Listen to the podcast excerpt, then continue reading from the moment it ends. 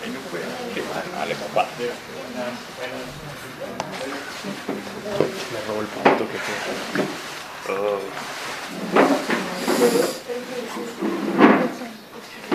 Eso está, eso está como turbio, Pablo, ¿no? Mira, mira, Paulín, ese, ese es tuyo. Lo va a mezclar un poquito. Preparamos y volvemos a empezar. Es como que- Qué pena. Ok, íbamos en el capítulo 7, versículo 14. Me acordé perfectamente. Sí, claro. Podemos.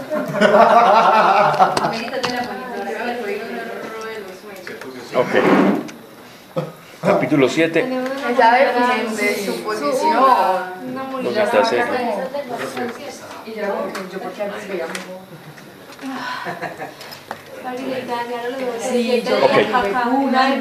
Recapitulemos.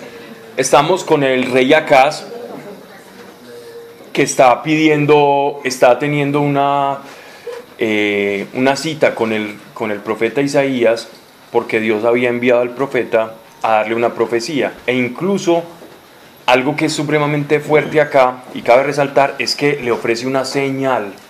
El profeta Isaías le ofrece una señal porque Dios se lo permite. Es Dios el que le está diciendo, pídame una señal al, eh, al rey, para que vea que todo aquello que yo he profetizado se va a cumplir. Le está dando un beneficio impresionante. Y es benefi- beneficio que acá se va a tomar de manera completamente irónica. Y es esta ironía lo que más de- detesta eh, nuestro Señor de la persona, porque es una es de- del rey, porque este rey se supone que conocía la ley, ya el profeta Isaías había sido probado como profeta, hacía parte de la corte y le pareció como tan grandioso lo que, lo que estaba profetizando o tan fuerte que no quiso escucharlo, ni aún ver algo sobrenatural, pero era porque había cerrazón de corazón y había incredulidad de la cual hablamos mucho la clase pasada sobre la que es cerrar el corazón, cómo Dios hace eso, qué significa pues lo del faraón cuando de la misma manera endurecía el corazón, cuando nuestro Señor habla en, en el, en, los, en los evangelios sobre el mismo pasaje del pueblo que tenía oídos pero no escuchaba, o que él hablaba en parábolas para que el pueblo no entendiese. Es de la misma forma. Cuando yo hablo la verdad y cuando expreso lo sobrenatural y la presencia de Dios, la verdad misma, hay corazones que entre más verdad se les hable, más se van a cerrar como si cerrar el corazón es proporcional a, a hablar la verdad. Cuando yo hablo la verdad, se cierran los corazones. Eso es más o menos lo que simboliza estos pasajes. Porque la verdad no se le ocultaba a nadie. Jesús no le ocultaba la verdad a nadie. Él no se ocultaba.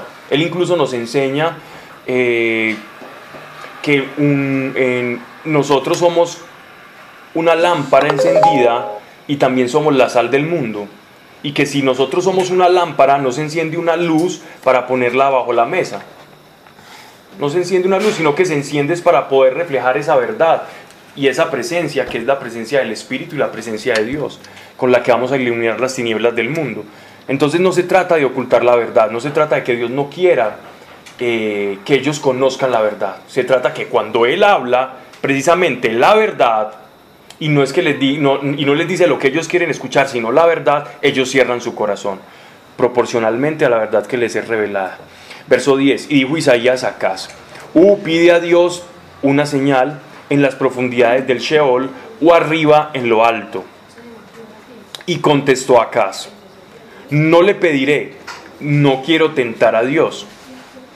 Fíjense cómo el rey Acaz utiliza algo que es bueno. Hace lo mismo. Que se quiere quedar bien pueda. De verdad. Si quiere venir se sienta. Otro día. Dios Listo, lo va. bendiga. Muchas gracias. Listo, gracias. Bien. Este no quiero tentar a Dios estaba escrito, era, era, era parte de la ley, cuando nosotros leemos en, en Deuteronomio, que el tentar a Dios era pedir señales, pero eran señales para mi propio provecho. O para cre o, o sentir que yo le tenía que creer mejor a Dios, o mi fe estaba tambaleando. Entonces pedir una señal a un profeta para ver si lo que él me estaba diciendo era verdad, era como tentar a Dios. Que fue algo así como lo que el demonio quiso hacer en los 40, en los 40 días y las 40 noches que Jesús pasó en el desierto de Judea. Recuerden cuando Jesucristo le responde al demonio y no tentarás al Señor tu Dios. ¿cierto?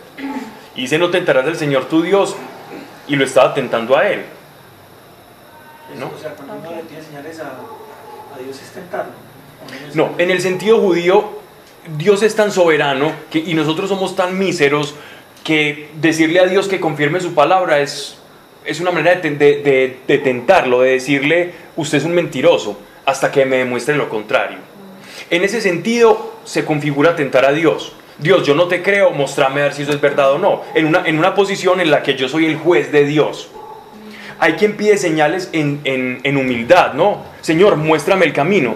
Es, ¿Tomo el camino A o el camino B? Dios, dame una señal. Eso no es tentar a Dios. Es tentar a Dios cuando yo me pongo por sobre juez de Dios.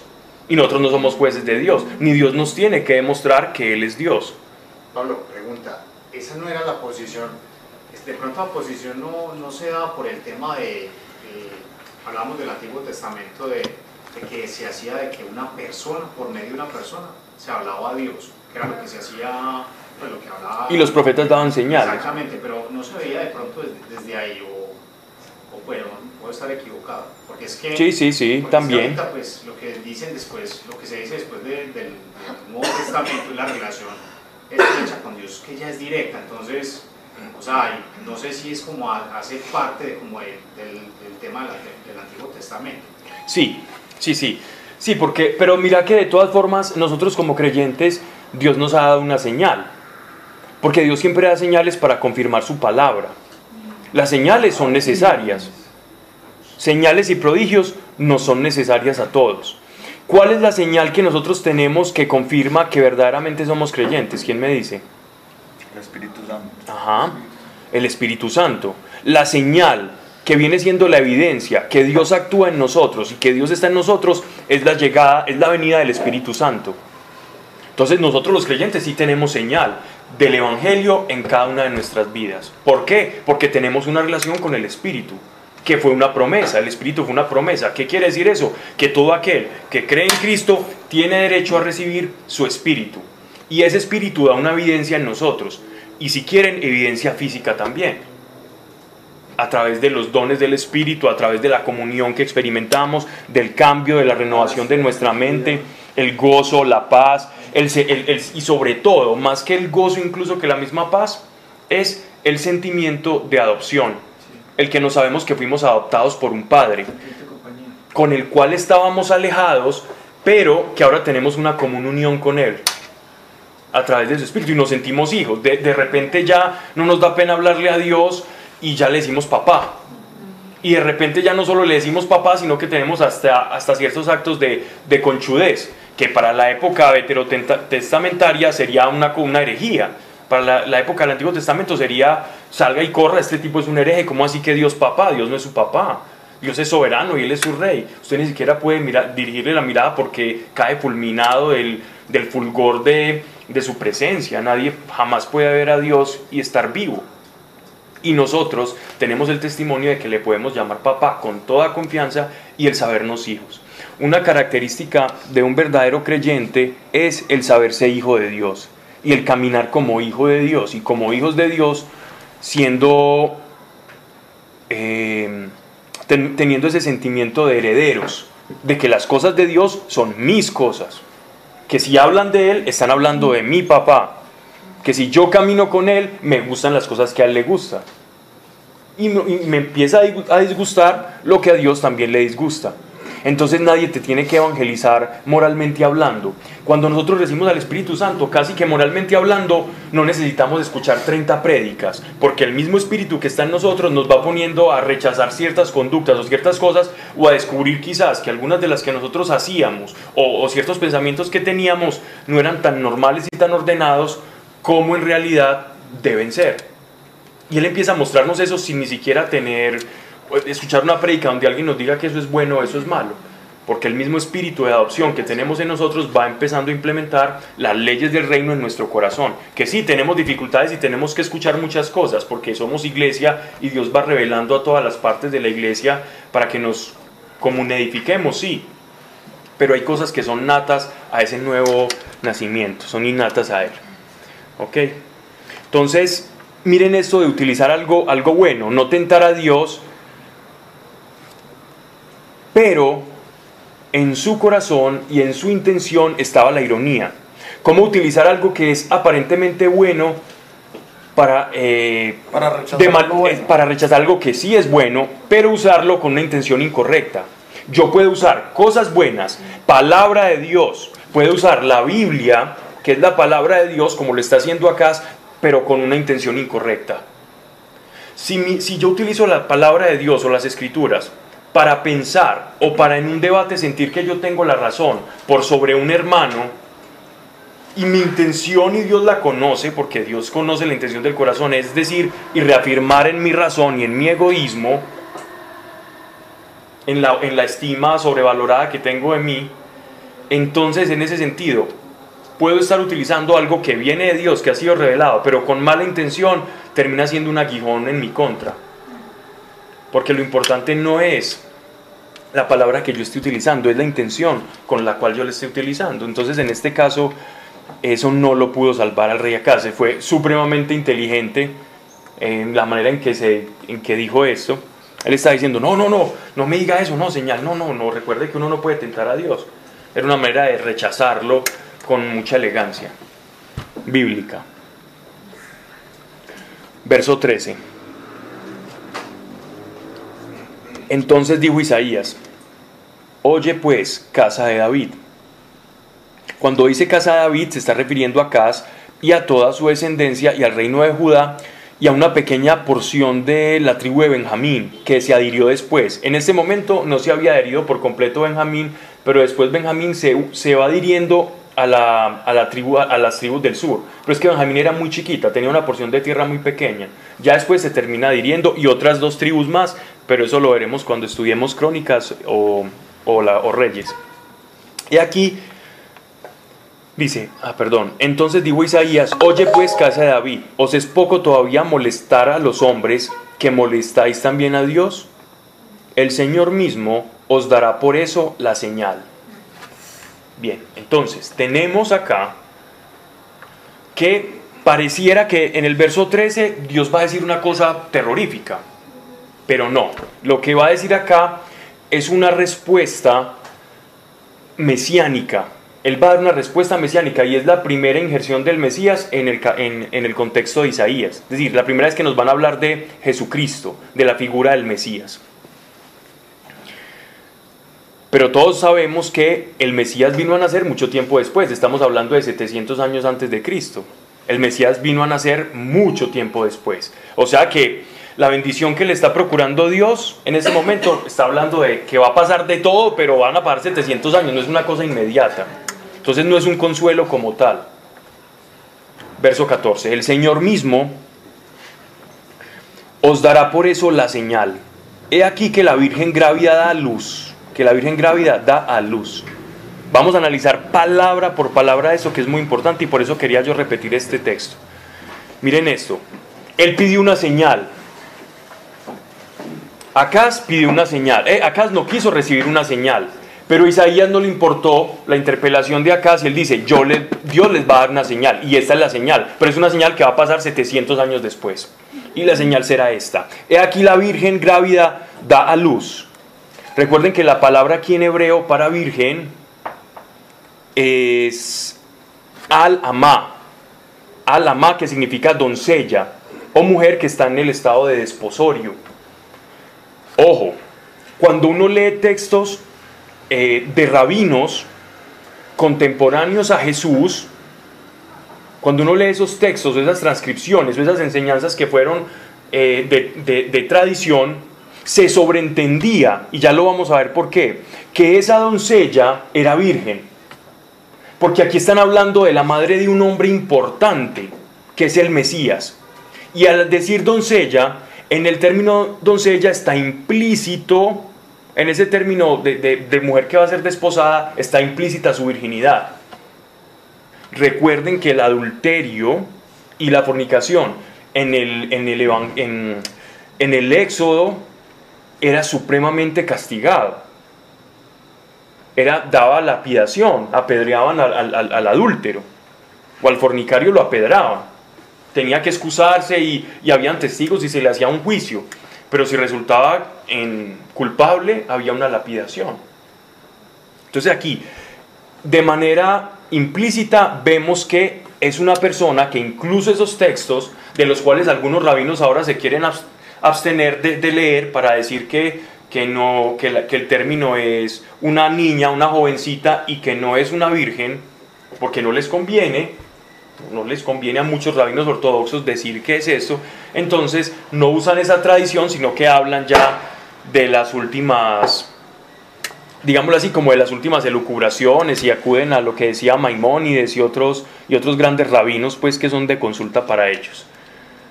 Entonces miren, el Señor mismo os dará por esto la señal de aquí la Virgen grávida da a luz y le llama Emanuel. Entonces, Este Pablo, esto es como una sentencia, una sentencia de 700 años entonces. Sí, sí, sí. Sí, sí. Es que lo, lo simpático acá es que él, él le va a decir, sí, va a haber una señal. Usted me está pidiendo una señal.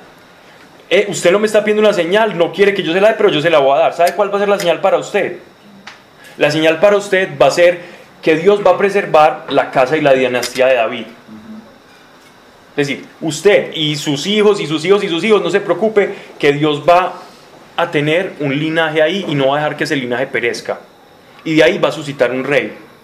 En este pasaje, eso lo sabemos por los pasajes que siguen, pero en este momento no sabemos, aquí simplemente usa un término misterioso para la época que es el Emanuel, que significa Dios con nosotros. Entonces, de una doncella van a ser un personaje misterioso que se llama Dios con nosotros, un atributo de Dios. Como de una mujer de cuya virginidad hubiese cuestionamiento, iba a venir Dios con nosotros. Esas eran las elucubraciones que hacían los rabinos de la época para, para decir que era una virgen. Cómo el Emanuel o el Mesías iban a ser de una mujer adúltera.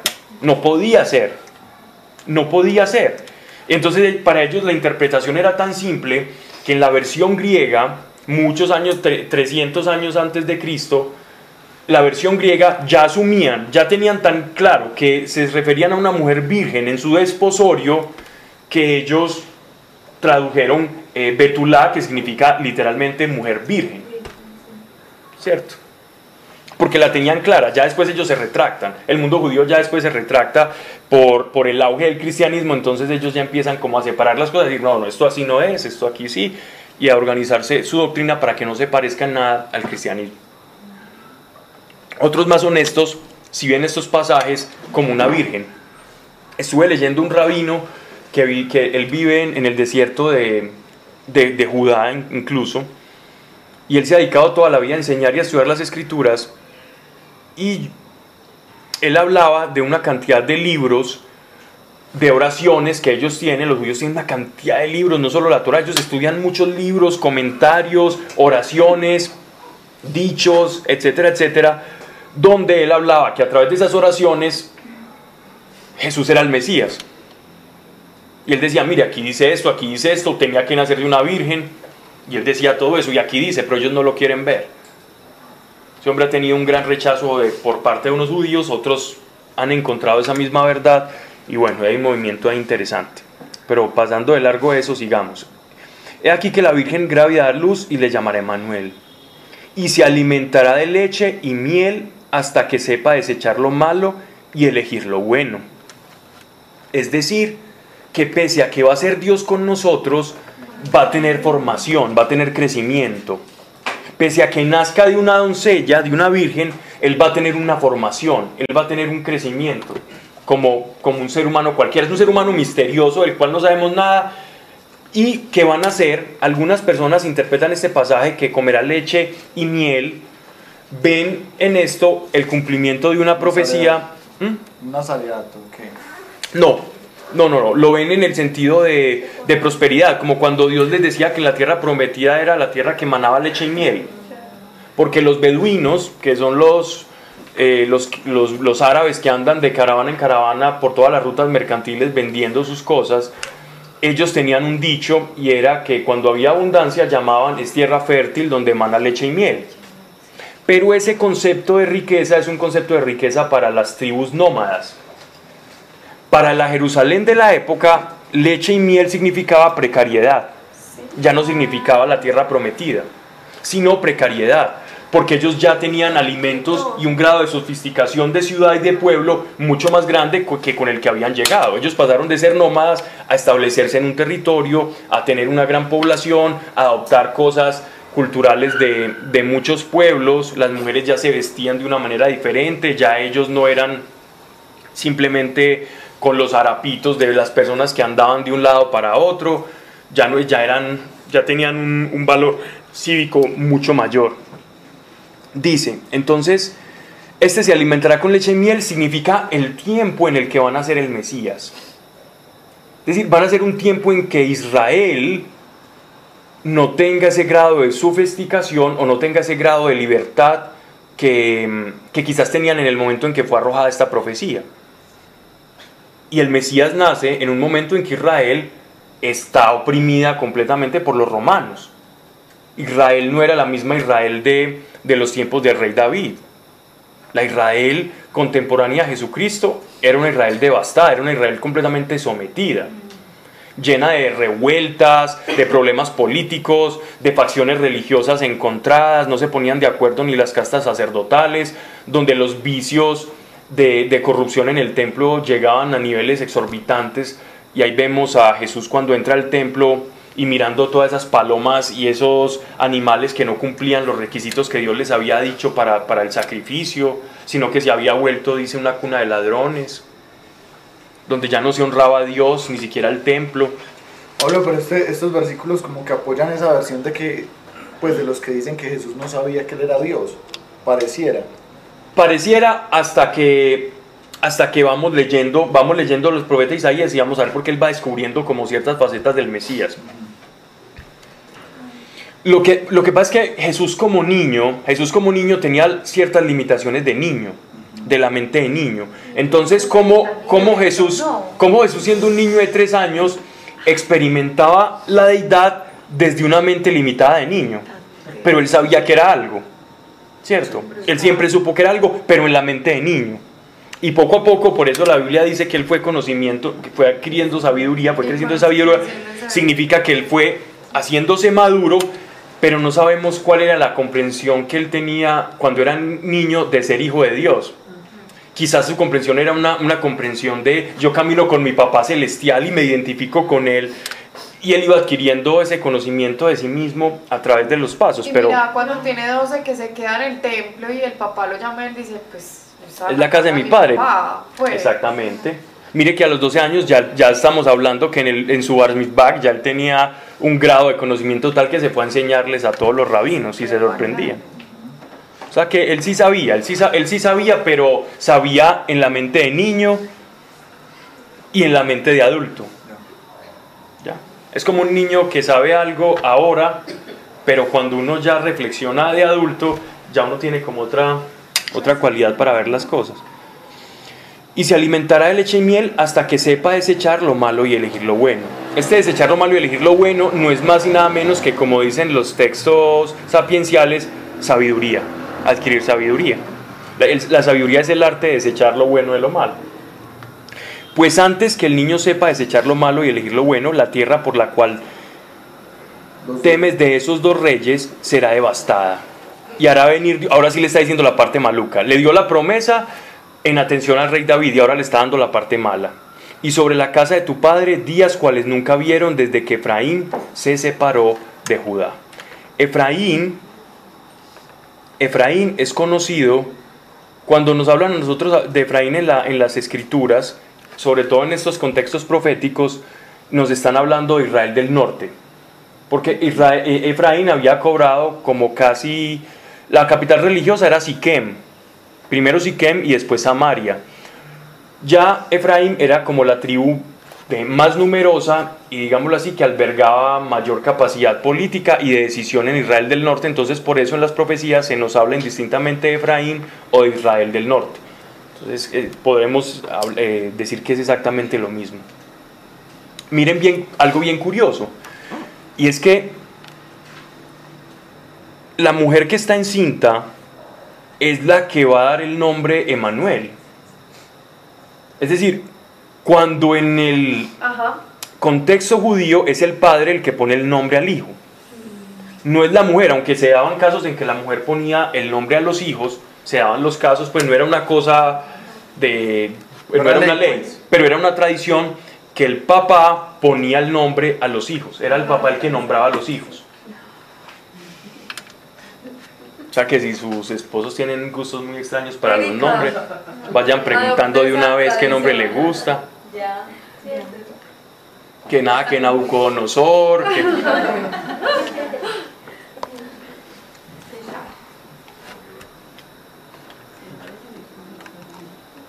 O no se casen con un chino. Ok. Verso 18. Vamos para el verso 18, ¿cierto? Sí.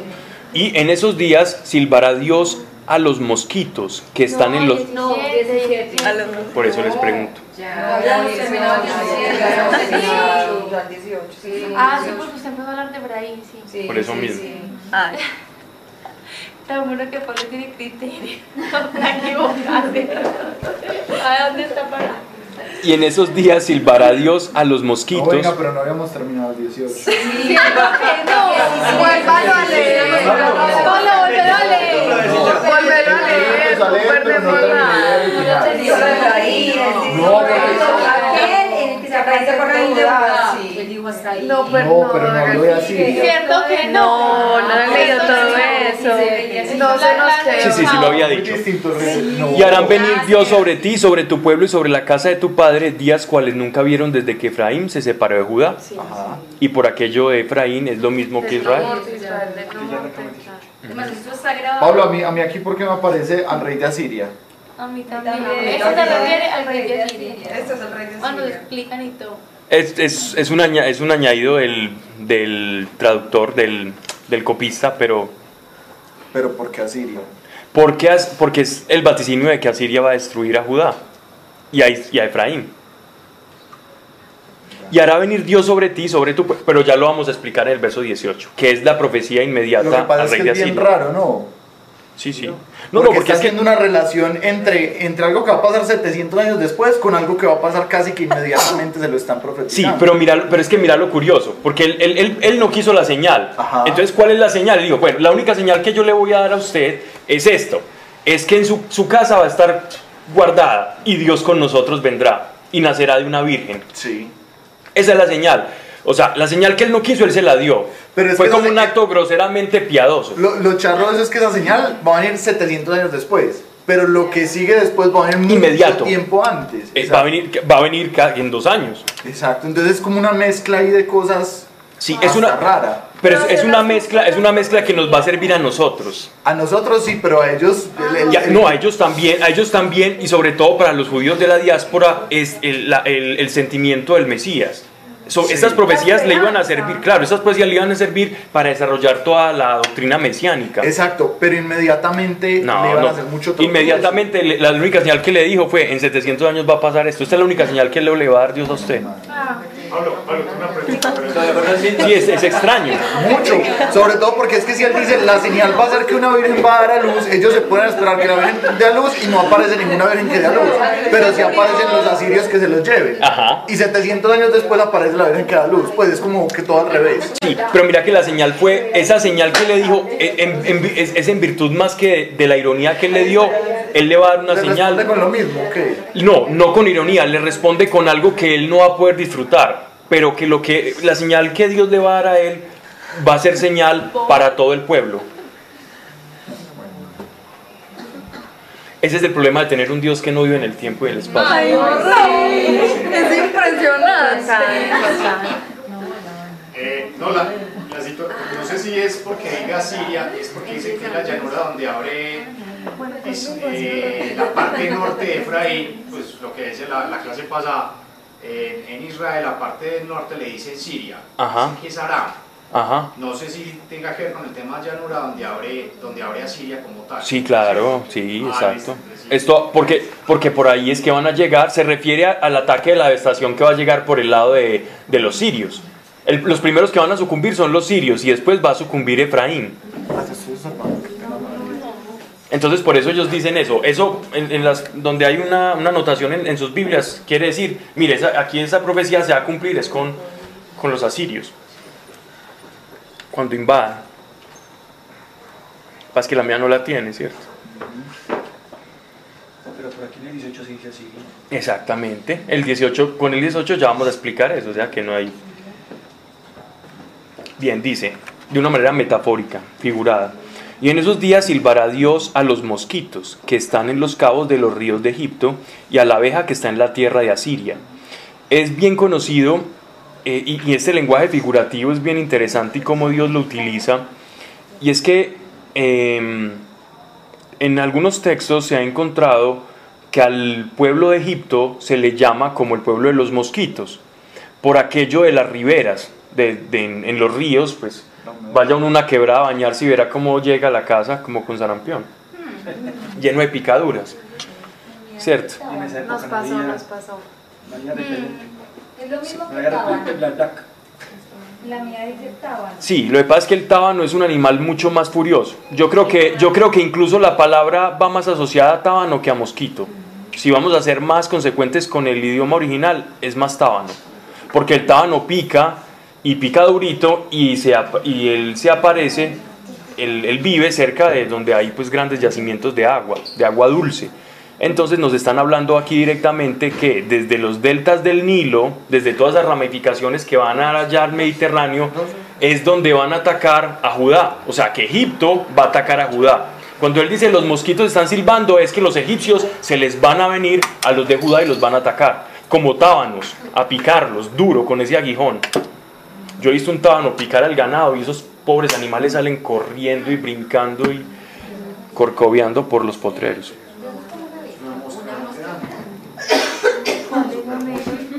Son unos moscardones que pican al ganado y los ponen a correr. Qué pecado. Es como será que lo pican a uno. Horrible. Incluso hay una cancioncita de Huasca que dice... ¿No la han escuchado? ¿Sabes de qué cantina la Ahí viene el tábano, ahí viene el tábano y te va a picar. ¡Ey! Que eso se corte aquí. ¿En las cejas sí la han escuchado o no? La canción del tábano. ¿Sí ve que sí? El vocalista de de la orquesta. Eso sí, no esperen que cante bien. Y en esos día- días silbará Dios a los mosquitos que están en los cabos de los ríos. Cabos en el- también se puede traducir como brazos.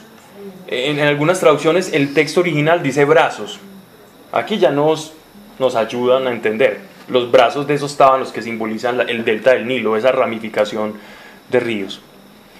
De Egipto y a la abeja que está en la tierra de Asiria. Así los asirios eran conocidos por su capacidad de apicultura ellos, eh, ellos producían miel, ellos manejaban todo ese tema de las abejas y las abejas tienen ese, ese doble sentido. Pican cuando se les molesta y a la vez ellos son los que cultivan más abejas. Les está diciendo de frente, se les van a venir los asirios en manada como abejas. Y vendrán y se abatirán en masa sobre valles y torrentes. Valles y torrentes van a pasar la Transjordania, el río Jordán, que divide a Jerusalén, que divide a Israel de todas esas naciones. Y ellos entendían todo eso, Pablo. Sí, sí, sí, sí, algunos sí, algunos sí, otros no. No, porque lo de Jesús no lo entendían, pero ni de punto. No, No, pero algunos sí, era algunos muy sí. difícil, pero eso de la El que estaba presto a, escu- el que estaba presto a escuchar la verdad, sí. No, pero era, espérate, era muy común para ellos llamarle a los, a los egipcios el tábano, sí. Ah, no, no, no, eso sí, eso sí. La Yo metáfora la entendía. profecía- la Ah, profecía no, no la Ah, creían. ya, ya, no, yo pregunto si eso, el tábano, la oveja, el Sí, claro, torrente. claro, claro, claro. Ellos entendían, ok. Sí, sí, sí. Pero no entiendo esa parte que dice llamará con silbido al tábano, bueno, al tábano del extremo del río de Egipto. O sea, refiriéndose a los, a los egipcios. a los egipcios que van a atacar desde el sur y a los asirios que van a atacar desde el norte. Dos naciones haciéndole sánduche a Israel. Pasa que acordate que, acordate que Israel estaba Ajá. dividida. Por el norte llegaban unos y por el sur llegaban otros, es decir, no había escapatoria. Y sobre los huecos de las rocas van a pasar a Efraín, van a pasar también por Efraín, y por las cuevas y por todas esas zonas rocosas y montañosas, y sobre los zarzales y sobre los matorrales todos. En esos días afeitará el Señor con navaja alquilada del lado de allá del río, y rasurará las cabezas, los pelos del cuerpo y raerá la barba. Que ellos sabían que se referían a ellos. Los, los sumerios eran de características lampiñas. Los semitas, el pueblo semita, los descendientes de Sem, eran barbudos y velludos. El pueblo de Israel era caracterizado por ser más bien de tipo velludo. Ellos sabían que se refería a ellos, literalmente. Ellos sabían, cuando estaban hablando de, esqui- de, la barba y de todo eso, vienen de allá, navaja prestada, quiere decir que Dios les va a dar su autoridad y van a acabar con ellos. Ellos se identificaban como ese pueblo. Incluso hay, unas, hay, unos, como unos pictogramas de los egipcios que en estos momentos están en, varios en varios museos donde hay representaciones del pueblo de los pueblos semitas, cómo los, los egipcios veían a los semitas y los pintan todos barbados, llenos de pelos, como salvajes. Los, los egipcios eran más bien lampiñuditos. En aquel día tendrá uno una vaca y dos ovejas, comerán mantequilla, por la gran cantidad de leche que darán, pues de mantequilla y miel se alimentarán todos los que quedaren en la tierra. Volvemos. ¿Qué pasó? Eh, ¿Qué apartamento es? No va a ser un... ¿Recuerdan en qué circunstancias va a llegar el Mesías? ¿Y cómo se va a alimentar? Miren que de la misma manera en que el Mesías se va a alimentar, se va a alimentar el pueblo después de la devastación de Egipto y de Asiria. Es decir, van a pasar de ser una nación que se acostumbró a estar establecida, a tener todo, que todo les llegaba por las rutas comerciales, por las embarcaciones, por la ruta de la seda, por, los, por el comercio de los fenicios. Entonces ellos ya eran una nación estable, tranquilo, con su comercio establecido, con sus impuestos, sus rutas, caravanas, etc. Y ahora iban a pasar a comer lo mismo que comieron sus antepasados en el desierto, alimentarse de lo que se alimentan, de lo que se alimentan los nómadas. Se les va a quitar esa vida de muelle y van a pasar a una vida más precaria. En aquel día, el lugar donde había mil vides por valor de mil ciclos de plata, se cubrirá de cardos y de zarzas. Es decir, donde, había, donde habían viñedos, va, a ser tierra de nadie, va a quedar devastado. Y se entrará ya con arco y saetas, pues toda la tierra será espinas y cardos.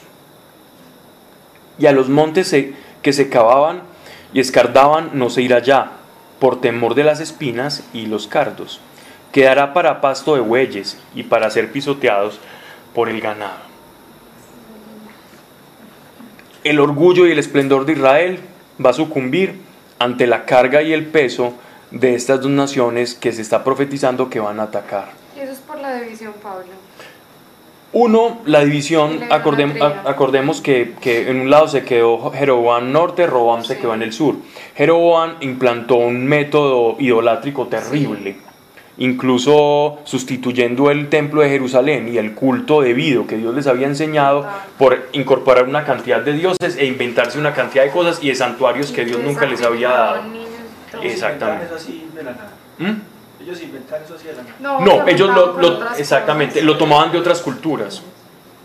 Como por ejemplo yo llegar, ir a misa y salir de misa e ir a, y hacer mis prácticas de yoga. ¿Cierto? Ah, voy a ir a hacer yoga. bastante. Pasa demasiado. Ah, entonces ¿qué tiene? Ah, no, yo hoy voy a clasecitas de yoga y voy a hacer mis mudras y mis mantras. ¿Cierto? O, antes de, entrar a misa o al culto, entonces estoy leyendo a ver, ay, los nacidos bajo el signo Pisces, a ver cómo nos va a ir hoy. Es, es lo mismo. Es ese sincretismo, es ese, ese mismo sincretismo que va, que va distorsionando lo que es la fe. Que puede haber algo de fe, pero completamente distorsionada. Más de 20 dinastías destruidas con fratricidi- fratricidios en el, reino del norte. Tuvieron muchos profetas, profetizando grandes profetas de las escrituras. Cuando les estudiemos vamos a ver cómo ellos les decían y les decían a sus reyes, mire, no hagan esto, no hagan esto, no hagan esto, que nos va a pasar no hagan esto, no hagan esto. Y como se acostumbraban a que Dios no estaba como haciendo nada, que ya estaban como muy bien, que ya eran autodependientes, ya no dependían del Dios como en el desierto, que Dios les tenía que dar maná, que Dios los cuidaba, que Dios les daba las cositas, que Dios los instruía. Ya ellos se sentían los chachos con la ley, medio cumplían la ley y estaban ya en esa vida de muelle, todos engreídos, gorditos, tranquilos y descuidando completamente la obra de Dios y se volvieron independientes. Y si Dios había querido algo con el pueblo y con su iglesia actualmente es la que nosotros dependamos de Él. Nosotros no somos independientes, nosotros tenemos papá. Nosotros no, no, no, no podemos ser independientes. De hecho, la dependencia a Dios es la verdadera libertad, porque Dios sabe lo que nosotros necesitamos, nosotros creemos saberlo. Ellos creían que lo que necesitaban era una cantidad de dioses, esto, esto y lo otro, y miren cómo terminaron. Y no hicieron caso. Dice, ahí está bien, vamos al verso, al siguiente capítulo. Capítulo 8. Eso es una cantidad de amonestaciones y de cosas que vamos viendo. Díjome Dios, torna una tabla grande y escribe en ella con estilo de hombre. A Maher Salah Haxbas. Pronto saqueo rápido botín. Pronto Saqueo. a Maher Salah. Rápido. rápido Has Bas botín. El mío dice, el despojo se apresura, la presa se precipita. Sinónimos.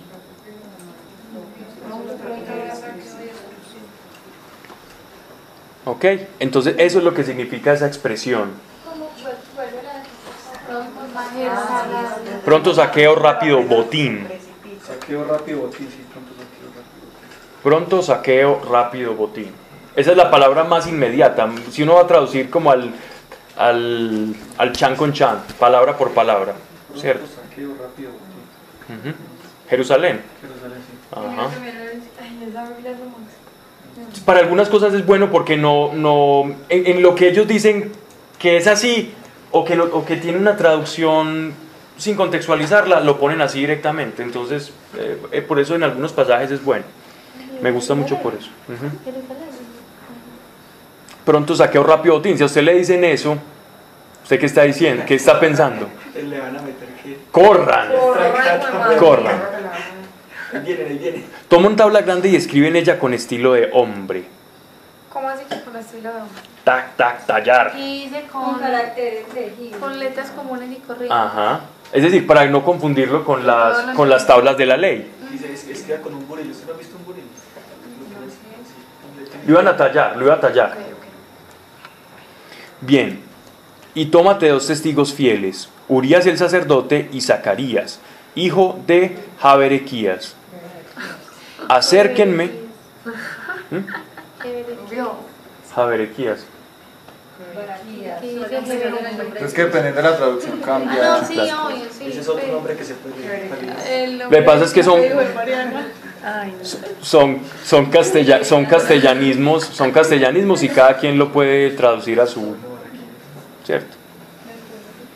Por ejemplo, aquí nosotros decimos eh, la- las que se llamen María, también eres Miriam, Ajá. Miriam es María. Dígame, mire.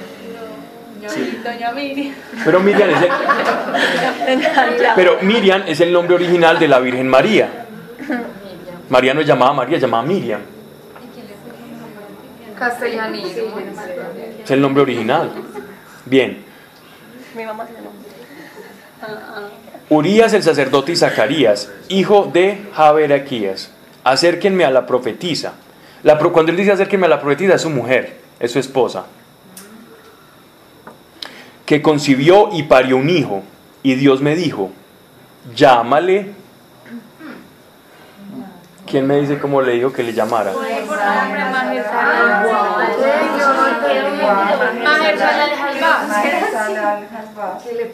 Es que mucho gusto, no le digan el nombre de la. Mucho gusto, guys.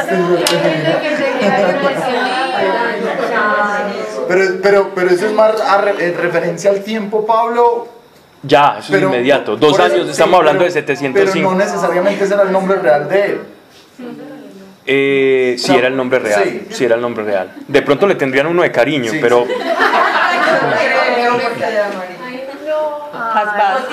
bueno, ponen Onedoya, pues no van a poner Sí, total. Onedo. Onedoyan, ese nombre.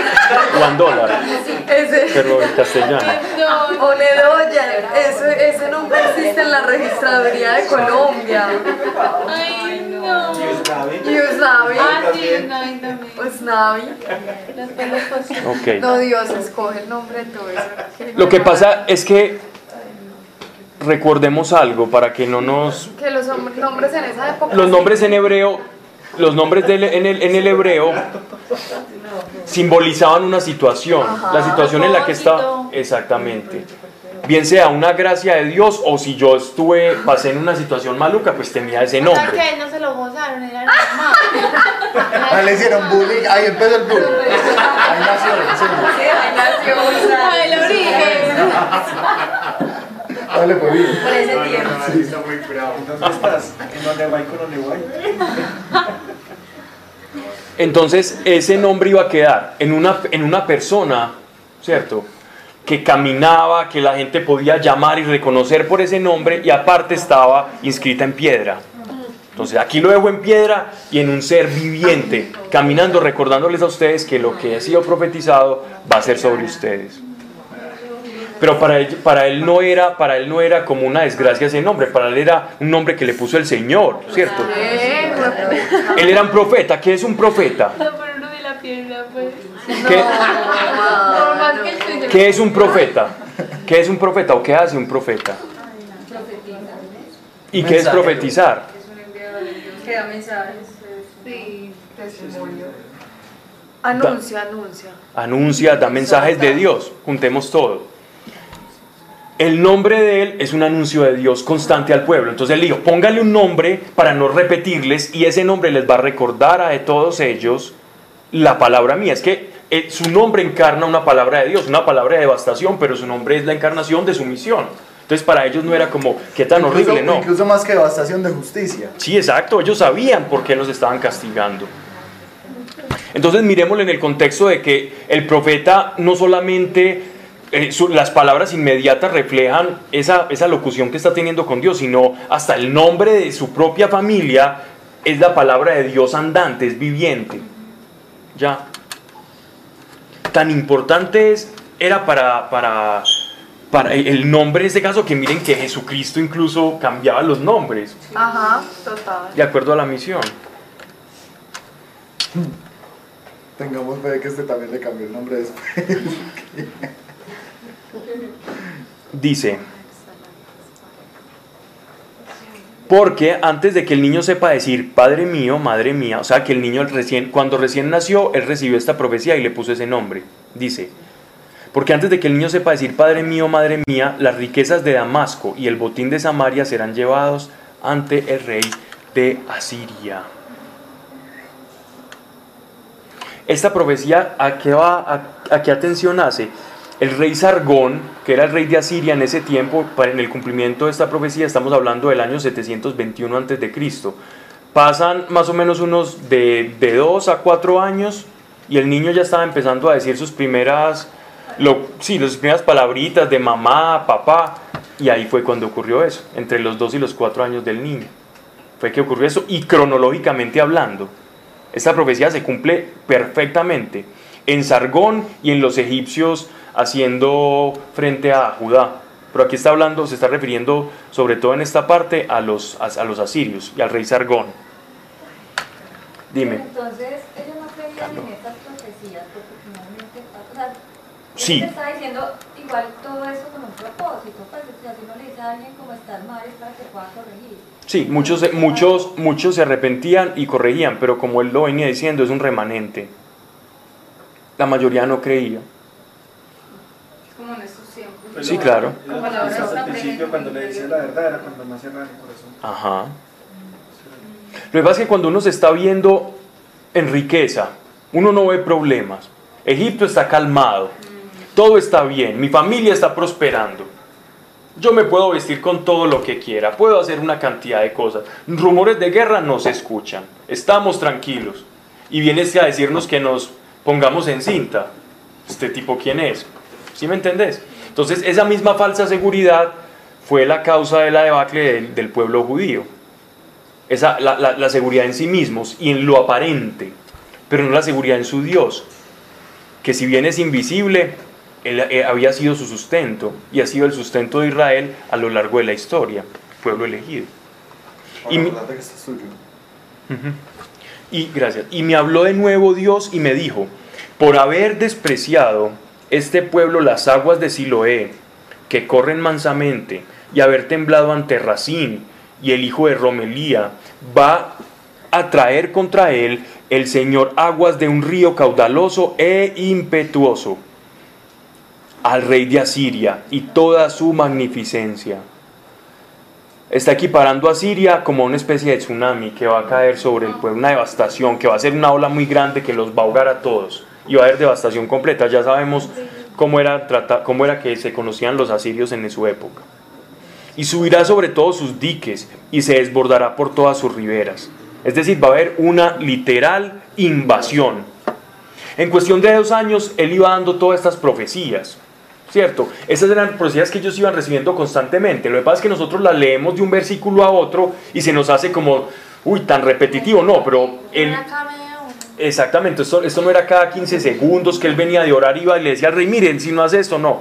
Esto estamos hablando de seis meses, ellos no cambiaban la conducta, volvía palabra de Dios literal a, a Isaías y él, y él comenzaba a dar la palabra. Hasta en eso Dios es misericordioso. Sí, claro. Eh, repetir y repetir y repetir. Un Dios soberano dice, ya no les digo más. Miren que el profeta siempre está diciendo lo mismo, él no está diciendo nada diferente en todo lo que, simplemente usa diferentes metáforas. Cada una va, va creciendo en intensidad de, de horrores. Como el agua ya viene, ya, ya primero eran unos, unos tábanos, unas abejas, ahora ya es un tsunami, un tsunami que va a caer y va a acabar con todo y se va a meter por todos los rincones. ¿Y el niño en qué momento? Pues, o sea, este, pues. Para- para- para esta fecha- Muy bien, muy bien, Sí, sí, para aclarar. muy bien. Eh, ¿En qué momento nace? O sea, ¿en qué momento de todas esas profecías? Dos años antes, do- entre dos y cuatro años antes de que se cumpliese esta palabra, año 721. Mejor dicho, el niño nació, pasan de dos a cuatro años y, pas- y ocurre esto. Pero él igual, después de que el niño nace, sigue diciéndoles cosas, sigue, pues. Sí, claro. Y, y fue- está en piedra, sigue diciendo cosas como esto que está diciendo acá. Tiene al hijo que su nombre le está- les está diciendo lo mismo y aún así para allá. Va. Dice, y se desbordará por todas sus riberas. Si hay alguien, versículo 8, si hay algún, algún, algún pueblo que alcanzó junto con los romanos un grado de, de nivel sanitario de acueductos realmente importante para la época fue Israel. Israel tenía, eran especialistas en construir túneles y canalizar aguas. Recordemos que el rey David incluso se esconde, se esconde y alcanza a, a construir unos, unos ductos donde él, donde él pudo esconderse y hasta la fecha es un sitio turístico, ¿cierto? Y de arqueología.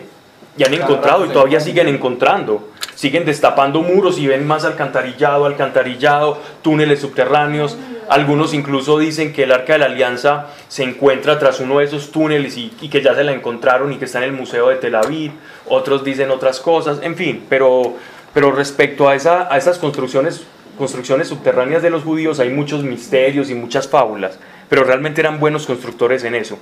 No tanto así como los romanos, porque los romanos sí eran, esos sí construían Maestro. Sí, eran maestros en, en- en construir alcantarillado y porque les tocaba, porque tenían una sobrepoblación. Y entonces en Venecia, en, en la misma Roma, ellos tenían unos acueductos impresionantes. Pero el problema es que empezaron a utilizar plomo y el plomo los intoxicaba. David Master. Y el plomo los intoxicaba, entonces ya ellos, empezó a haber una serie de muertes y descubrieron que era por, por las alcantarillas y las cosas de plomo. Libro del, del profeta Isaías, capítulo 8, versículo 8. Y llegando hasta Judá, la inundará y cubrirá. Todas esas alcantarillas, toda esa arquitectura que había desarrollado el rey David y Salomón, sí que más la había perfeccionado. Todos esos eh, subterráneos que iban que debajo de Jerusalén, ellos sobre todo custodiando Jerusalén, que era la ciudad santa para, para Judá, o sea, para Israel del sur, ellos tenían previsto que en un sitio, es decir, cuando, digo sitio, cuando, cuando Jerusalén fuera sitiada, ellos podían abastecerse de aguas subterráneas y así no dejarse amedrentar por el enemigo. Por eso Jerusalén siempre resistía como a los, a los ataques de los extranjeros, porque tenían una manera como de, de poderse alimentar y era como un fortín.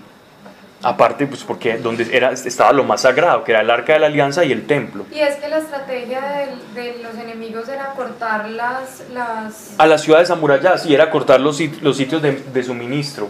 Y, y, lo más fácil para matar un pueblo y, el agua. Contaminaban el agua, echaban, echaban animales en descomposición y así iban haciendo, generando un agua putrefacta, la canalizaban y eso hacía que la gente se rindiera. Muchas guerras se ganaron así sin derramar, entre comillas, sangre de manera así como tan agresiva, sino sitiando, rendición, no podemos más, no aguantábamos una semana. Las, recuerden las cruzadas con Salahadín y, y, la toma de Jerusalén. Saladín no era especialista en hacer eso, en sitiar hasta que la gente estuviera ya desesperada. Y tenían, tiraban con esos onagros, les arrojaban vacas muertas, animales muertos y había unas pestes en esas ciudades amuralladas hasta que las personas no aguantaban más y la moral estaba tan bajita y, ocasionaba la rendición. Diferente a Alejandro Magno, que ese sí iba a toda velocidad y arrasaba con todo. Tenía, cada, cada pueblo tenía como sus tácticas. Los, los asirios también, los asirios entraban con caballería y lanceros y, y a contaminar también las redes y los acueductos, que es lo que nos está diciendo Isaías acá, que los asirios van a hacer con el pueblo de Israel. Dios muy metafóricamente hablando les dice, ustedes van a quedar devastados y van a estar como si un tsunami hubiera pasado por sobre ustedes. Y llegando hasta Judá las inundará y cubrirá, llegando llegándoles hasta el cuello. ¿Recuerdan aquel refrán por el cual se le conocía a los asirios que hacían con sus enemigos? Que era el corte de las cabezas.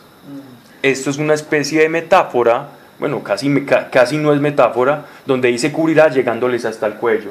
Es decir, los asirios van por su cuello, van por sus cabezas, por todos los que estén habitando acá en esta tierra. Y desplegadas sus alas, cubrirá la plenitud de tu tierra. Oh Emanuel, la plenitud de tu tierra, oh Emanuel. ¿Y esa referencia ahí cómo entra entonces? Supremamente. ¿La tierra de quién? Sí, pero está llamando, porque, ¿sabes por qué lo digo? Porque los judíos, es bien interesante. Vamos a hablar de eso. en distintos capítulos que son mesiánicos, atribuyen esas profecías no a un mesianismo, sino al mismo pueblo como a quien se está refiriendo la escritura en sí, pasaje. Vamos a, hablar de, vamos a hablar de eso. Incluso hay unos que dicen que es de... de o sea, por ejemplo, Isaías 53 dicen que para ellos no es, no es mesiánico, es, es, del, es el sufrimiento del pueblo de Israel. Y en este caso, de una u otra forma, tienen como sustentar eso. No, ya vamos a explicar por qué. Incluso hay un, hay un pasaje, hay un pasaje, eh, sobre todo este aquí, O Emanuel, esta expresión, hay una expresión de exclamación en, en griego, en griego, ¿cierto? Que nosotros no tenemos en el castellano. Yo creo que esto aquí viene de una, una traducción griega, por eso está esa palabra exclamación. Él se está significando a esa persona que es un niño que va a nacer, ¿cierto? Y no puede ser aplicada, no puede ser aplicada al reino, al, al, pueblo en sí mismo, porque después Él nos va a dar las condiciones de ese Emanuel. ¿Ya? Él nos va a dar las condiciones de ese Emanuel y nos va a hablar de las condiciones de personalidad. No como si estuviera diciendo que el, atribuyendo a ese Emanuel el pueblo de Dios, sino todo lo contrario. Vamos a ver que más adelante podemos explicar la personificación de quién es este Manuel y él va desenmascarando. En estos momentos sabemos que Isaías está teniendo como una especie de revelación de que hay una figura que ha de venir, como una especie de salvación que ha de venir. Entonces él está refiriendo y él está pidiendo, esa salvación que tú me has mostrado es la que yo estoy clamando ahora. Oh Emanuel, oh Dios con nosotros, oh salvación ven. Eso que yo pude intuir o que vi en una visión, él lo está como invocando de alguna manera. Este oh Emanuel es una invocación. Y si uno lo lee en la Septuaginta, de esta manera, eh, es, pero eso no sería, no iría entonces hay un punto seguido en vez de una coma, Pablo, para, para poder interpretarlo así. Sí, claro, claro. Porque es que ahí va es una coma, entonces da a entender que es, es como lamentándose sobre Emanuel. Sí, te, te ayudan, te ayudan en ese caso, ¿cierto? No, en, en el mío también, el mío también está una coma, pero esto es un sentido de exclamación o invocación. Sí, sí, claro, porque es exclamación. También.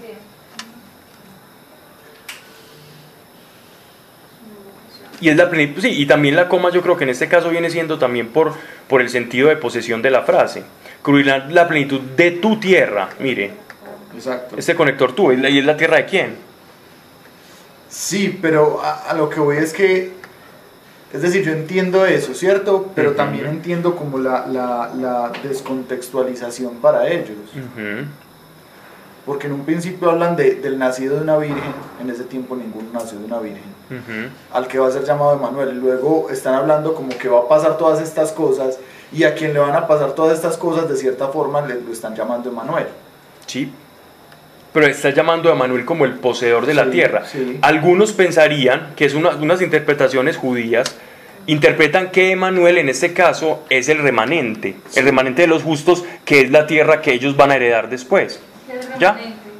Es, son- es- es el, res- el restico de personas que va a ser fiel a la palabra de Dios, entonces se puede identificar con Emanuel. Lo que sí vemos en la profecía de Isaías, y ahí es donde, donde se nota como ese, bueno, ¿qué quiere decir acá? Porque no es al todo preciso, es que el mismo Isaías no sabía quién era esta figura misteriosa del Emanuel, pero sí sabía que de él venía la salvación.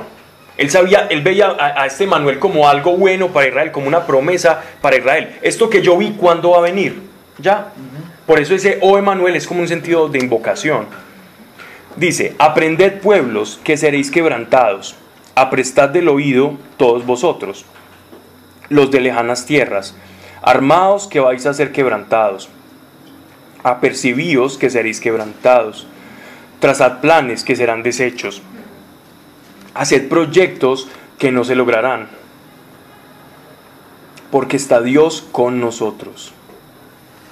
Ahí sí viene, ahí sí viene hablar otra vez de la figura de este Dios con nosotros. En un- algunas traducciones ustedes pueden leer directamente Manuel, ¿cierto?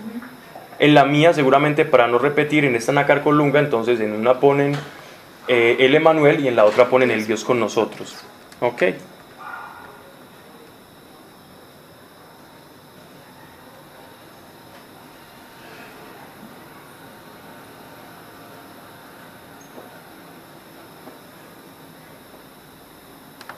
Verso 11. Aquí, el, por ejemplo, en eso que acabamos de leer, es como si Dios nos estuviera diciendo a través del profeta que hay algo de él en este Manuel, es decir, que es una identificación de Emanuel con Dios. Hay algo de deidad en esto, en esto que nos están llamando Emanuel, que el mismo profeta no sabe qué es, pero lo asocia directamente a algo de Dios, algo bueno que va a traer para el pueblo. Pero que con ese Emanuel están tropezando en estos momentos el pueblo, es decir, el que no cree, el que va a ser devastado, está tropezando con ese Emanuel. Y más adelante él empieza a adquirir una comprensión mayor de quién es ese Mesías, de quién es ese ungido. Tanto así que ya en las siguientes profecías nos va, a hablar de cómo esa, ese Emanuel va a ser piedra de tropiezo. Piedra de tropiezo, ¿por qué? Porque al hablar verdad y el corazón que no escucha esa verdad se cierra, entonces en ese sentido va a ser piedra de tropiezo para el que le escuche. Así me ha hablado Dios mientras se apoderaba de mí su mano y me advertía que no siguiese el camino de este pueblo. Me dijo, no llaméis conjuración a lo que este pueblo llama conjuración. No tengáis miedo ni temor de lo que él teme. A Dios de los ejércitos habéis de santificar, de él habéis de temer, de él tened miedo. Él será piedra de escándalo y piedra de tropiezo para las dos casas de Israel, lazo y red para los habitantes de Jerusalén, y muchos de ellos tropezarán, caerán y serán quebrantados, y se enredarán en lazo y serán tomados. Miren que lo que estaba diciendo ahorita, está hablando ahorita con Sebastián.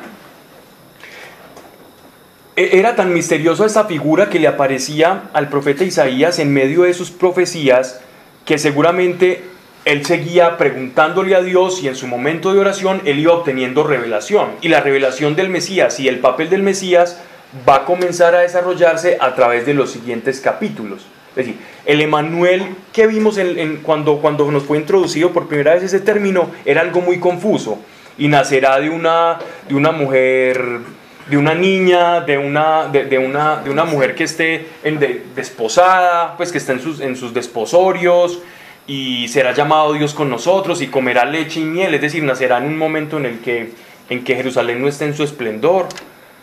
Y esa figura misteriosa después él dice el pueblo de, de- del Emanuel. Y ahora ya nos dice que sobre esa figura, sobre ese Mesías, si bien su nombre es Dios con nosotros, pues cuando Dios esté con nosotros, parece que muchos vamos a tropezar.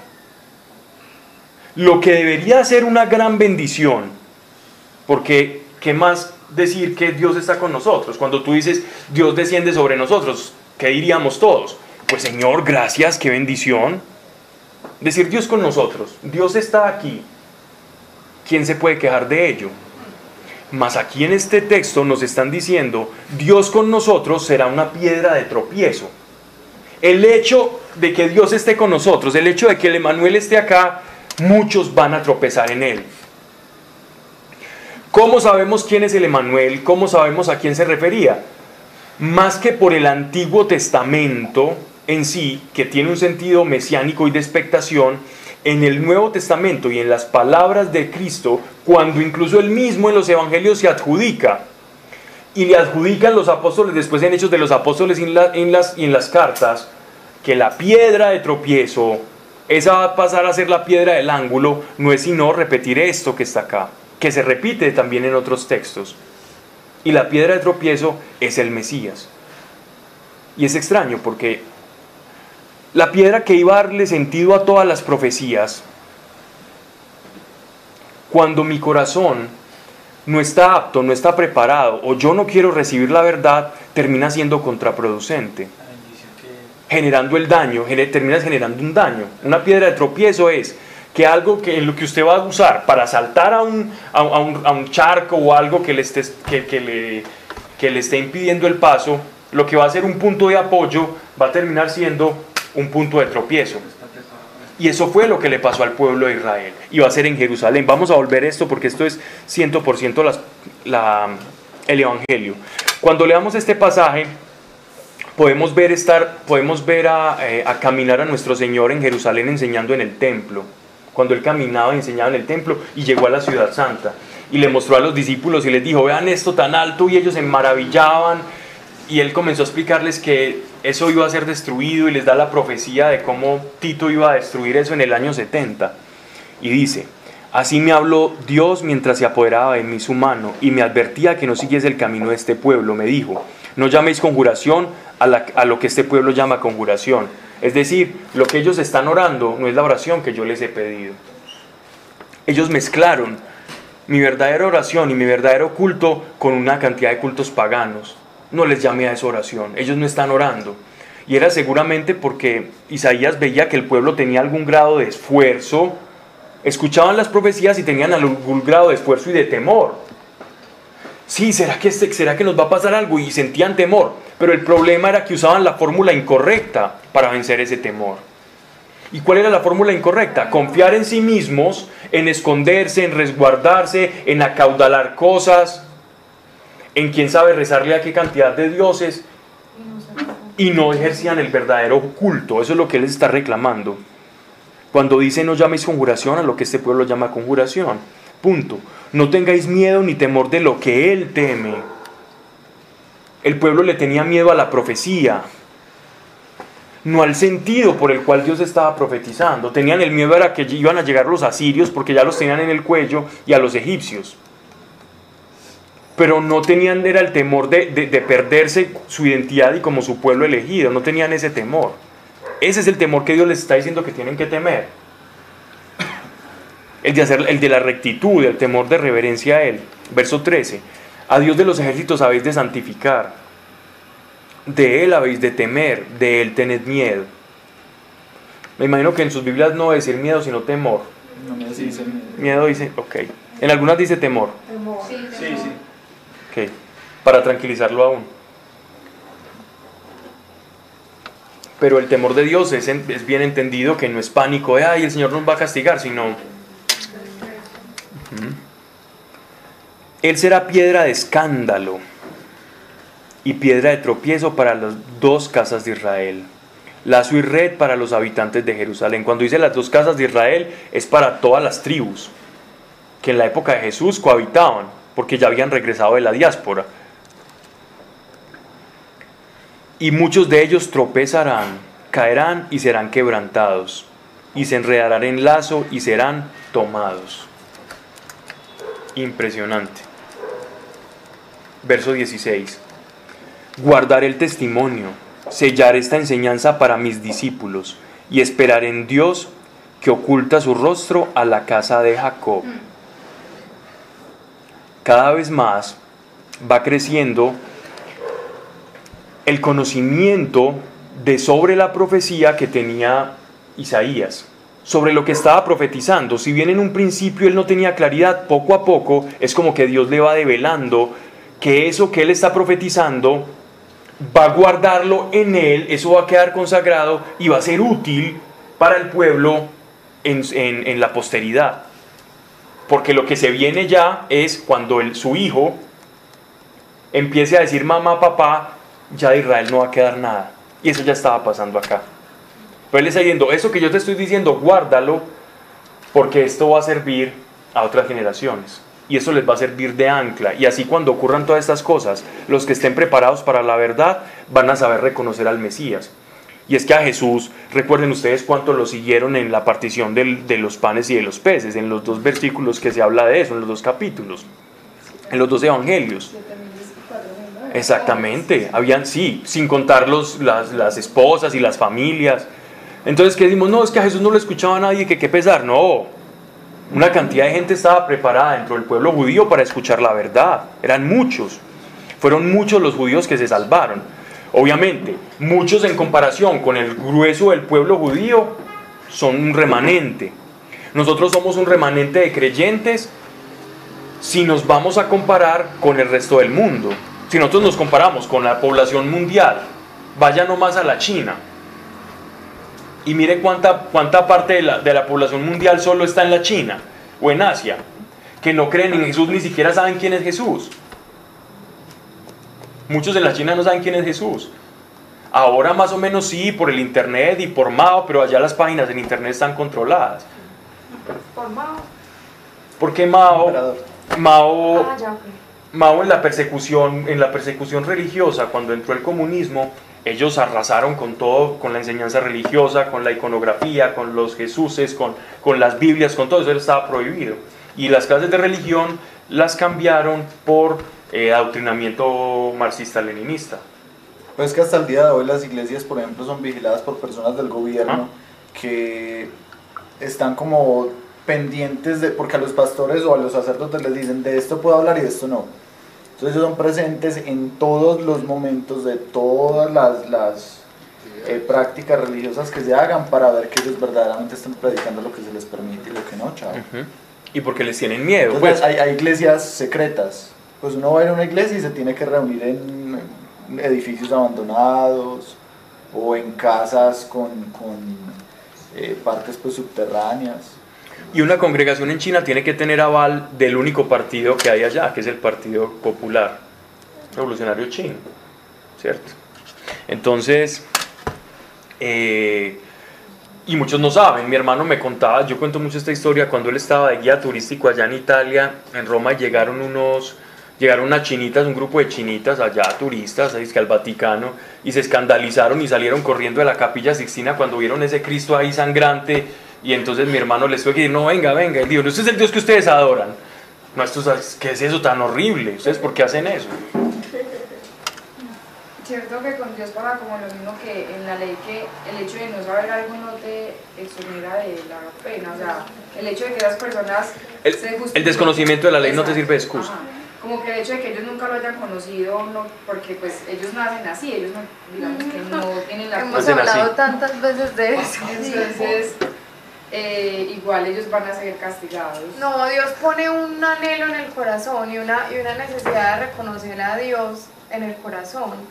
Y Dios se manifiesta a través de la vida muchas veces. Ya es uno que, que recibe la revelación o no. Pero, y, y de hecho, Jesús no va a volver a venir hasta que en todo el planeta se lleve el mensaje del Evangelio. Sí. Entonces mira que Dios es demasiado bonito, o sea, Dios no es como, ay, de mala nació en la China, qué pesado. No, hasta que no llegue el Evangelio, hasta el último rincón de la tierra, Jesús no vuelve.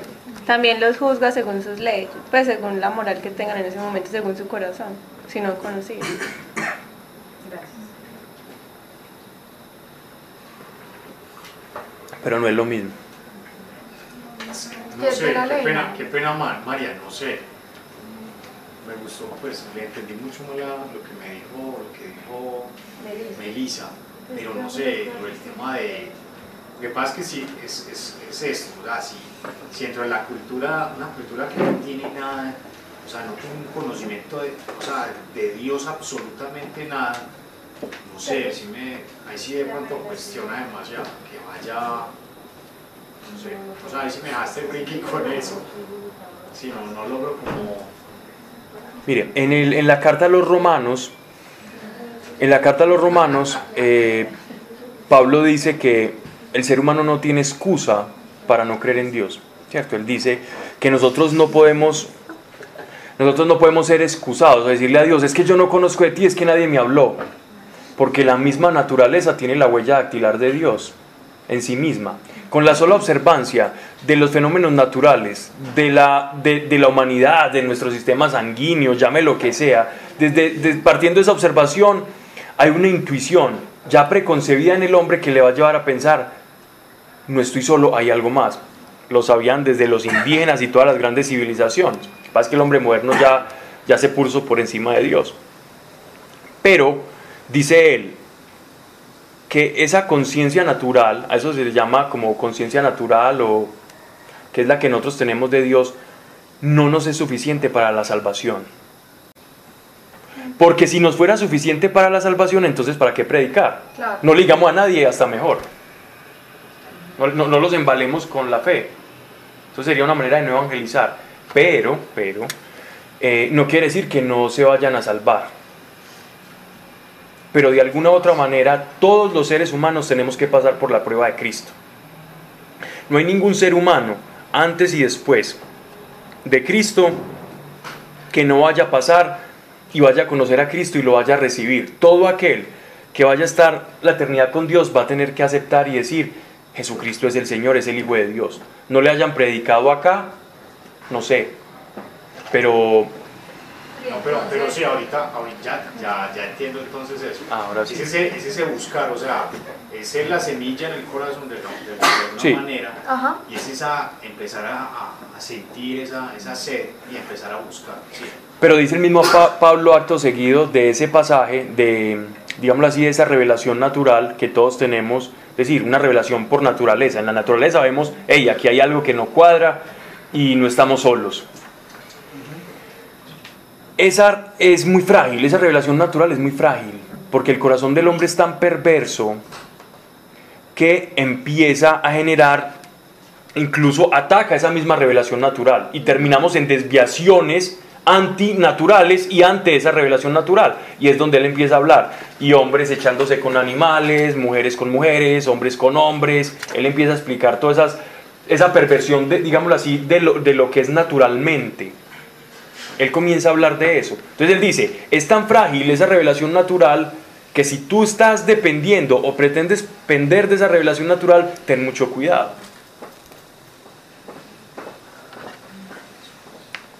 Porque esa revelación natural no te va a decir esto es bueno o esto es malo. A fin de cuentas.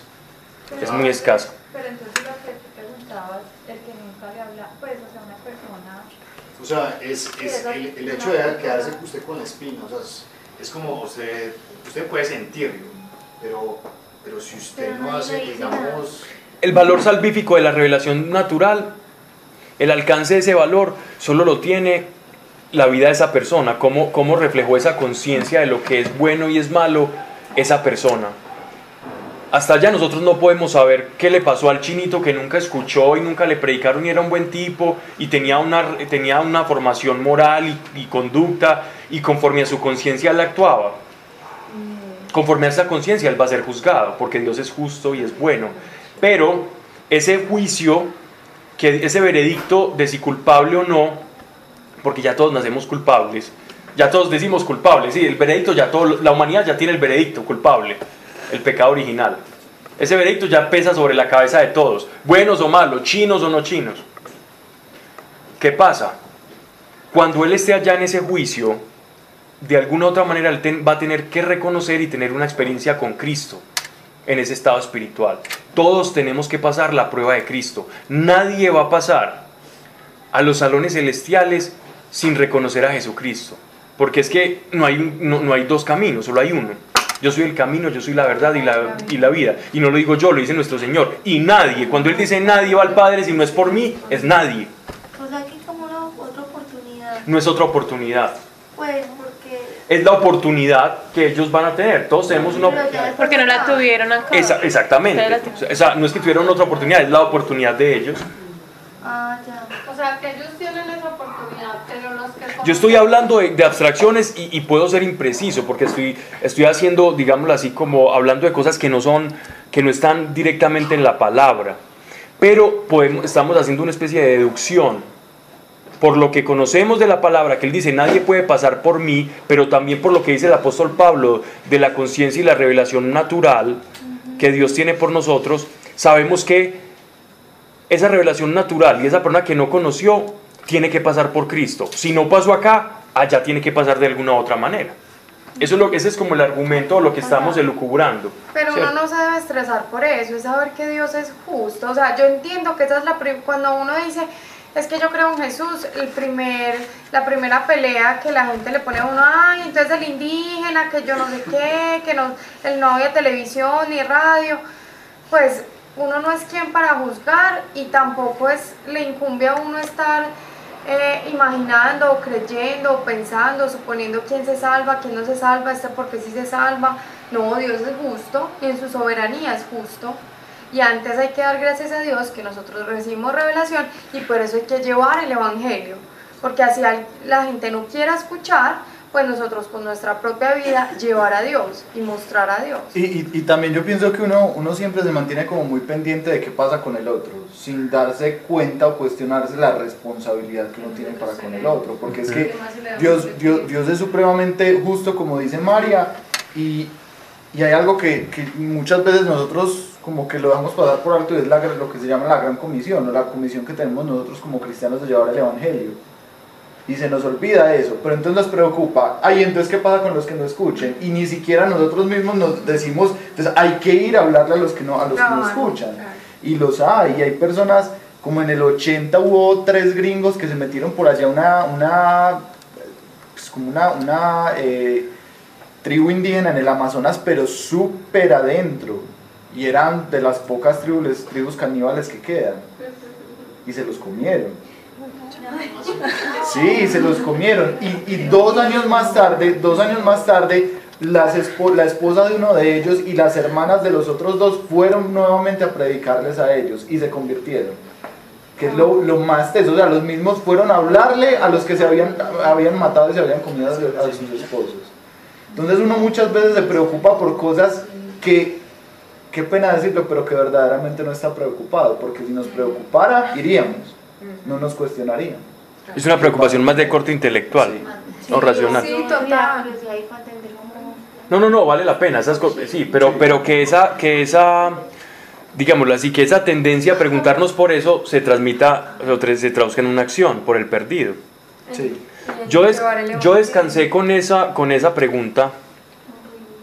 Yo descansé con esa, yo descansé con esa pregunta por la carilla que estabas haciendo. no, yo hice la pregunta. Sí, no, no, yo descansé con, porque yo también, ¿quién nos ha preguntado eso? Claro, Sí, sí, es. Entonces, em, descansé en lo que tú estabas diciendo, en la justicia de Dios. Y, y- y es en, est- en esto descansé con eso, como quién se va al cielo y quién se va al infierno.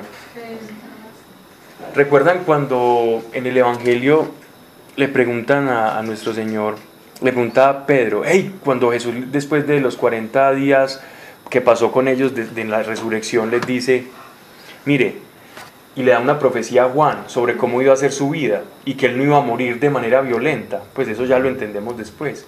Y entonces Pedro entendió que él estaba diciendo que él no iba a morir, pues que él no iba a morir, que, que él se iba a ir con él y se lo iba a llevar iba ahí mismo. Entonces Pedro le dijo, ay, ¿cómo así, Señor? ¿Y a este por qué le dices eso? ¿Y qué le responde nuestro ¿Qué Señor? importa a ti? ¿A usted qué le importa? Lo que yo le diga a este. ¿Y a ti qué? ¿Le dice a ti qué? ¿Le dice a ti qué? Ay, no suena, ay, Jesús, ¿cómo le dijo eso? Jesús es la verdad, ¿a usted qué le importa? No tiene por qué. ¿Por qué? Tanto tiempo lleva andando conmigo y no sabe que yo siempre lo que hago es bueno. Y me preguntas como, ¿qué va a pasar con este? Va a ser algo muy bueno, así como con vos. ¿Cierto? No, y hay, y hay testimonios de personas que nadie les ha hablado de Dios y Jesús mismo los evangeliza, se les aparece en prisiones, Claro. en caminos, en cualquier parte, entonces, a fin de cuentas... Y qué pena con nuestro Señor también, deberíamos ir nosotros. Claro, ve a todos los que hay aquí, Paula. Sí. Bueno, Bueno, es en y- no, y aparte, y aparte de eso, miren que ese, ese no me importa, es lo mismo, de descansar en Dios cuando, Señor, ¿y este se salvarán esos chinitos o no?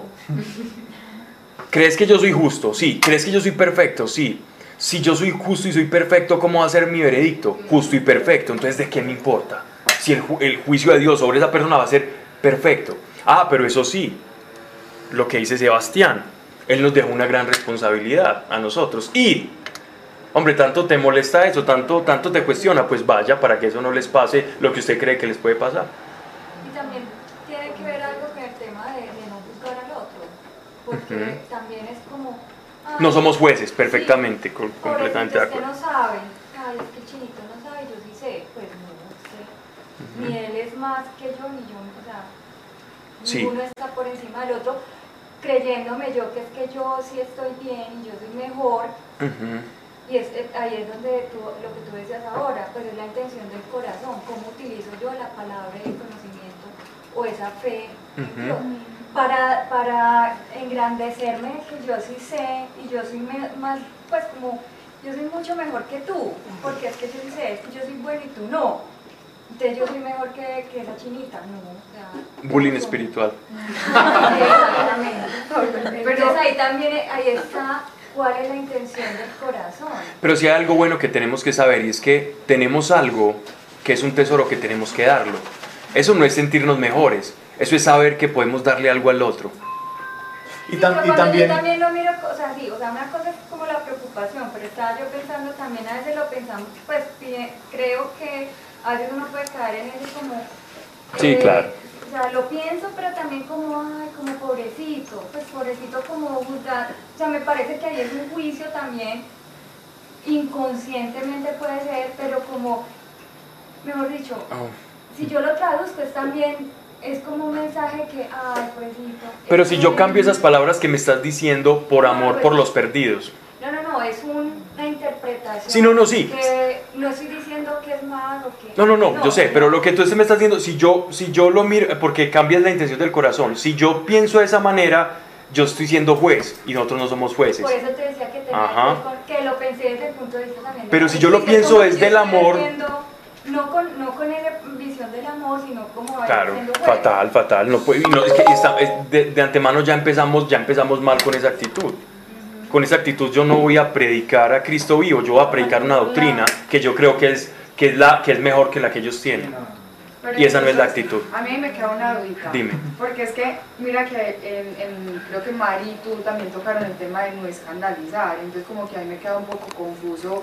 No, no, no, no, no. O sea, ¿qué es escandalizar? Escandalizar es, por ejemplo, y de hecho se, se escandaliza el que ya dio un pasito y se, está, y se está enamorando y quiere conocer a Jesús. Entonces el que ya dio ese pasito y quiere conocer a Jesús, yo no le puedo decir, ay, no, no puedes hacer eso, no puedes, no, no, es que cómo se te ocurre hacer eso, porque entonces él se va a escandalizar y va a empezar a decir, uy, no, esto está muy loco. Entonces respetar el proceso del, el- del pobre de fe, que el que está empezando en sus caminos de, de fe que- y que está empezando a conocer. Pero el que no sabe nada, hay que llegar con todo a decir, es que Jesús se murió para que usted sea libre y lleguemos y hay vida eterna. Y hay que valorar tanto esa verdad y yo saber que, o sea, si yo no sé que es verdad, entonces yo no le hablo porque es que de pronto él también tiene la verdad. Grave. O sea, si yo sé que Jesús es el camino, es la verdad y es la vida, yo con la autoridad yo puedo decir, venga, hay una vida eterna. Y hay un Jesús y Jesús se murió por mí y por usted. Y usted puede acceder a esa vida eterna. Entonces, nada que ver, el que no sabe nada hay que hablar. Gracias, gracias. Y que hay muchos escucharán, otros no, pero El escándalo se puede traducir como imprudencia espiritual o imprudencia de alguien que se cree espiritual pero que con esa imprudencia demuestra que es todo lo contrario, que es niño en la fe. Bien, verso 16. Guardaré 17. por eso. Vamos para el 18. y esperaré en Dios que oculta su rostro a la casa de Jacob. En él esperaré. Henos aquí, a mí y a mis dos hijos, que me dio Dios como señales y presagios en Israel. Sus hijos eran profecías vivientes. No, pues con el nombre. Ujú, ujú. De parte de Dios de los ejércitos que mora en el monte Sión. Es decir, su casa no se va a contaminar con eso. Verso 19, ya para terminar aquí en este capítulo, en, el 23. Y todavía os dirán, sin embargo, consultad a los evocadores y a los adivinos, que murmurarán y susurrarán. ¿No debe un pueblo consultar a sus dioses y a sus muertos sobre la suerte de los vivos? Tan así estaban ya desincretizados en esas ideologías y en esa mi- mixtura de, religiones paganas de Israel del norte, que ya hasta la misma Jerusalén había sido corrompida. Que él está diciendo que muy poquitos van a conservar eso. No debe un pueblo consultar a sus dioses y a sus muertos sobre la suerte de los vivos por la ley y el testimonio. Si no hablan según esta palabra, no hay auro- aurora para ellos. Verso 21. Tribulación y hambre invadirán la tierra, y enfurecidos por el hambre maldecirán a su rey y a su Dios. Alzarán sus ojos arriba, luego mirarán a la tierra, pero solo habrá angustia y tinieblas, oscuridad y tribulación, mas se pasará la noche, y ya no habrá tinieblas para el pueblo que andaba en angustia.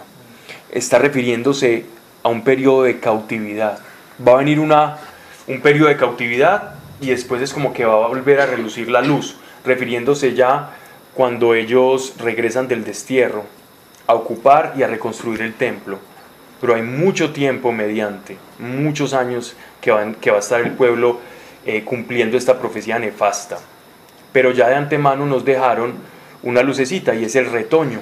El Mesías, el retoño de, de la tribu de el, el el retoñito y el, y el ungido, y Dios con nosotros y el Emanuel, que él en estos momentos está comenzando a descubrir quién es, que será piedra de tropiezo. Piedra de tropiezo en este tiempo, no, en este tiempo solo va a haber oscuridad, destrucción, las aguas van a llegar hasta el cuello. ¿En qué tiempo? Cuando esa oscuridad se desvanezca. Hasta el momento no sabemos ni nos ha profetizado qué tiempo es. Quien nos va a hablar de los tiempos del cumplimiento de las profecías de Isaías es el profeta ¿Quién nos va a hablar más como de tiempos y cronologías? Daniel. Daniel, el profeta Daniel, vea la monitora. Está hablando. El profeta Daniel le va a dar el ma este es, este es como el principio, el marco, el marco de las profecías que le pone una fecha donde uno sí los puede ubicar y saber esto es acá, esto es acá, es Daniel. Daniel va a tomar todas estas profecías mesiánicas y les va a poner punto. Esto va a ser acá, esto va a ser acá. Tan precisas son las profecías de Daniel, tan poco vagas y ambiguas en su creación, eh, Que hay nombres, descripciones. completamente. Nombres atemporales, es decir, nombres que no, una persona que no había nacido y ya con el nombre se le conocía. Y los mismos estudiosos dicen que eso fue que se lo pusieron después y nada, no tienen con, con- con qué contradecir, más allá que con su propia incredulidad. No, no creemos que eso fue escrito en ese tiempo. Eso sí, si no dijera ese nombre, entonces sí fue escrito en ese tiempo. Pero como está un nombre en la profecía, entonces ahí sí, ahí no, ahí no nos cala. Entonces es como, Le ponen nombre a cada. sí, claro, Jalisco no te rajes con caragano y con sello también. ¿Quién era Daniel? ¿Quién fue Daniel? Profeta en el cautiverio de Babilonia. Daniel, profeta. Él profetizó, él profetizó eh, cómo iba a ser la sucesión de imperios hasta que llegase el Mesías. Ok.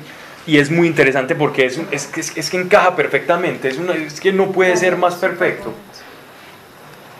porque carece de esta ambigüedad que parece acá. Aquí nos hablan de un Emanuel de piedra de tropiezo y el judío de la época ni el mismo Isaías comprendía de, de quién él estaba hablando.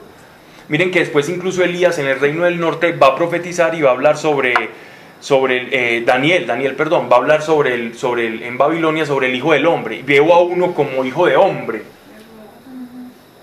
Entonces ya después los que iban estudiando decían, este que es hijo de hombre es el Emanuel, este es el Mesías, y cuando llegó Jesús, todas las profecías coincidían sobre él. Y el Evangelio de Mateo es una especie de, de explicación de cómo las profecías y esa expectación mesiánica se, eh, digámoslo así, desemboca en la figura de Jesucristo. Vamos a orar. No avanzamos mucho, pero, pero se hablaron temas que vale la pena. Padre, gracias te damos por tu amor, por tu misericordia, porque nos tienes acá reunidos. Gracias, de verdad. Te pido especialmente, Señor, por quienes tengan ahora en sus casas familiares enfermos o problemas en su economía. Padre, gracias, porque sabemos que tú no eres de oídos sordos y que estás presto, Señor, a atender nuestras peticiones, porque somos tus hijos. Y en el nombre de tu Hijo Jesucristo, desatamos, Señor, cambios en cada una de las vidas de las personas que hemos estado aquí escuchando y hablando. Porque la idea, Padre, es que no nos vamos de aquí iguales y que lo que aquí se diga pase de ser un conocimiento a ser obras, Señor, y, a- y obras de amor por el prójimo. Y que esa comprensión nos lleve a ver las riquezas del llamamiento que tú nos has hecho en el nombre de Cristo Jesús. Amén. Amén. Gracias.